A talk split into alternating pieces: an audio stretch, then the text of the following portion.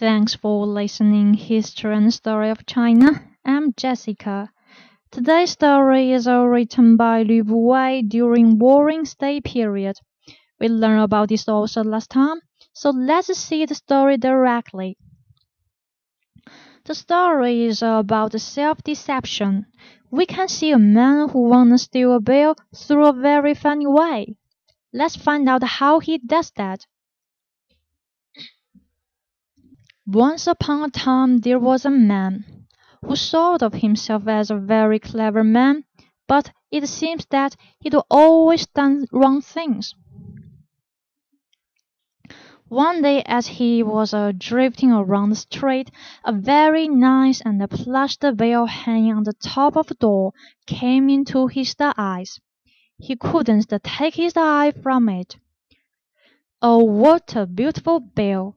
It would be nice to have one on my door. I must take it back my home, he thought. But how? The bell can't ring if I touch it. I don't want to be thrown into the jail. He was pacing back and forth on the street. Suddenly, an idea hit upon him. What if I plug my ear? The world would be in silence, so nobody could hear it just like I do. So I can take my beautiful bell back home without being noticed. What a wonderful plan!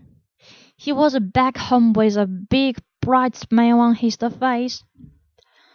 But almost everyone in the town fell asleep. The man showed up.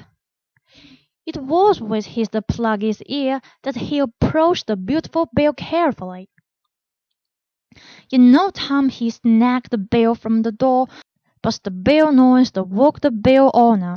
The owner rushed out and caught the bell thief.